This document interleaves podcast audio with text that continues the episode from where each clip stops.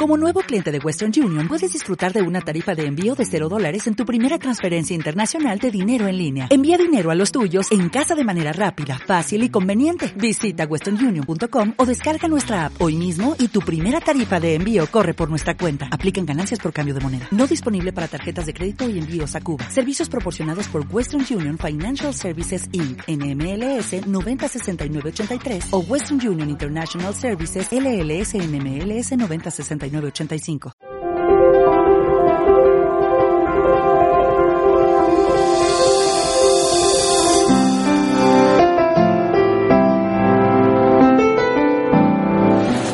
Estás escuchando dos noticias que hoy, 17 de agosto, son la muerte de dos niños en un trágico accidente de tráfico en la India y el cierre de un, de un centro de, refugiados, de un centro de retención de refugiados en Papúa Nueva Guinea. Eh, dos noticias inusuales. La primera, mm, debo reconocer que se escapa un poco de lo que yo quiero comentar en este podcast, pero me sirve como excusa para añadir un comentario. Lo siento, pero el podcast es mío y, en ese aspecto hoy voy a hacer ese, ese uso editorial eh, que no quiero que sea común. En la India, en Nueva Delhi, eh, han muerto dos niños en un accidente de tráfico y, la forma en la que han fallecido es lo, es lo más, es lo más eh, desastroso y es que han sido degollados por un cable que había en una autopista al ellos asomarse eh, por el techo solar de su coche. Eh, resulta que desde hace unos años eh, han irrumpido en la India pues cientos de miles, supongo, no, tengo, no tengo el dato, de cometas baratas chinas y, todo el mundo está con esas cometas. ¿Qué ocurre? Que el cable que utilizan para, para darle más resistencia está recubierto de fibra de, de, es, de, es un cable de nylon recubierto de fibra de vidrio, lo cual cuando quedan tendidos en algún sitio, en, en, atascados en un árbol, bueno, imaginaos la situación, pues eh, son verdaderas, verdaderas cuchillas. Y para desgracia de esta familia, eh, pasaron con el coche justamente por donde había uno. Los dos niños de 3 y 4 años estaban, un niño y una niña, estaban eh, asomados por encima del techo solar y eh, pues mm, les, les, les degolló, literalmente, les degolló y uno sí llegó vivo al hospital, eh, la niña no, y ambos, y ambos fallecieron. Es una noticia terrible que además si, para muchos padres puede que nos afecte especialmente, también nos puede afectar a mucha gente que no sea padre, eh, no tiene por qué, pero como padre en ese aspecto sí quería comentarlo y, añadir esta, esta, esta peque, este pequeño editorial.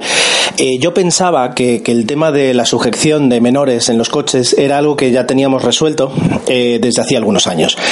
Eh, a mi edad yo pude ver una época en la que los conductores de ciclomotores nunca llevaban casco, muy rara vez llevaban casco.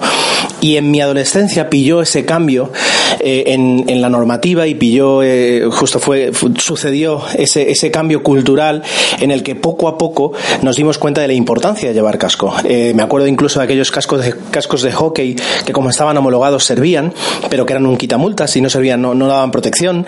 Luego los cascos que eran simplemente pues no, protegían ni, ni el lado de la cara ni tampoco la barbilla y poco a poco hemos visto como casi muchos, muchos de ellos ahora en ciclomotores, motocicletas utilizan cascos integrales por su propia seguridad.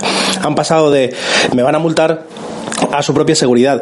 Yo pensé que con los sistemas de sujeción para, para, para niños en los coches pasaba lo mismo, hasta que este año que, que, empecé a ir al colegio, a dejar a mi hijo al colegio, eh, y yo lo dejo caminando, pero veo mucha gente que, que lo lleva en coche, como es normal, veo cualquier tipo de barbaridad, desde niños de corta edad, 5 o 6 años, viajando sin cinturón de seguridad adelante, sin cinturón de seguridad atrás, eh, varios niños en, en, en, el asiento delantero, eh, demasiados niños en el asiento trasero, veo de todo, eh, niños sentados en, el, en, el, en su sillita, eh, pero sin, sin, sin, sin, cinturón de seguridad, para que luego cuando lleguen pues sea más rápido bajar, todo eso, y, creo que en un tecnologista os lo comenté, me, llama tanto la atención y me choca tanto eh, que, desde aquí hago un llamamiento por si alguien escucha este podcast y, cae en la cuenta de que a veces no, no lleva bien sujetos a sus, a sus hijos, que, lo haga, que es algo que es obligatorio que es como nuestro cinturón de seguridad, y aquí no hay distancias cortas, eh, y no, las tiene que haber. Es decir, 100 metros es una distancia, nunca se sabe lo que puede pasar en 100 metros. Y así como no desactivamos nuestros airbags eh, cuando recorremos una distancia corta y están siempre conectados, eh, también tienen que estar los cinturones de seguridad de adultos y de niños. Permitidme que esta trágica noticia que he tuiteado en la, en la cuenta de arroba cajer7net, pues me sirva como excusa para comentarlo. La segunda noticia es una noticia normal. Resulta que Australia tiene una ley eh, muy eh, severa con los que intentan eh, pedir refugio en, en, el país.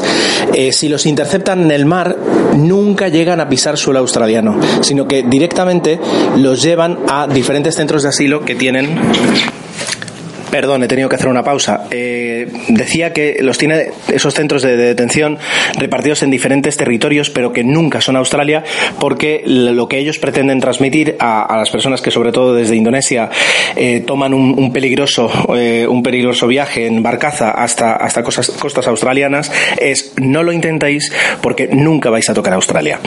Eso ha hecho que en la isla de Manu, de Manus, que pertenece a Papua Nueva Guinea, y en una república pequeñita de 200 kilómetros cuadrados y 11.000 habitantes, que se llama República de Nauru, abriera eh, Australia y firmara, entiendo que convenios, eh, centros de detención donde los, los inmigrantes, eh, los refugiados o inmigrantes, como depende del estado y depende, supongo, de la circunstancia, son, son hacinados, son colocados allí sin ninguna salida prevista. Es decir, se van acumulando y se van acumulando y cada vez son más.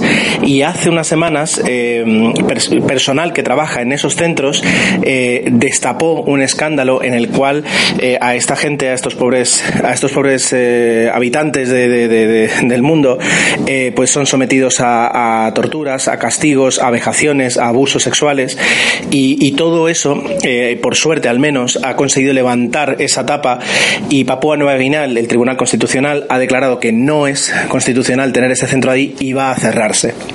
No sé si, por ejemplo, en una república como la de Nauru, que hay 11.000 habitantes y que son 200 kilómetros cuadrados, eh, el importe que Australia debe pagarles por tener ese centro, si, si una fuente económica tan importante va, a ser un obstáculo para que se cierren otros centros y Australia cambie la forma en la que trata a los, inmigrantes, o a los refugiados.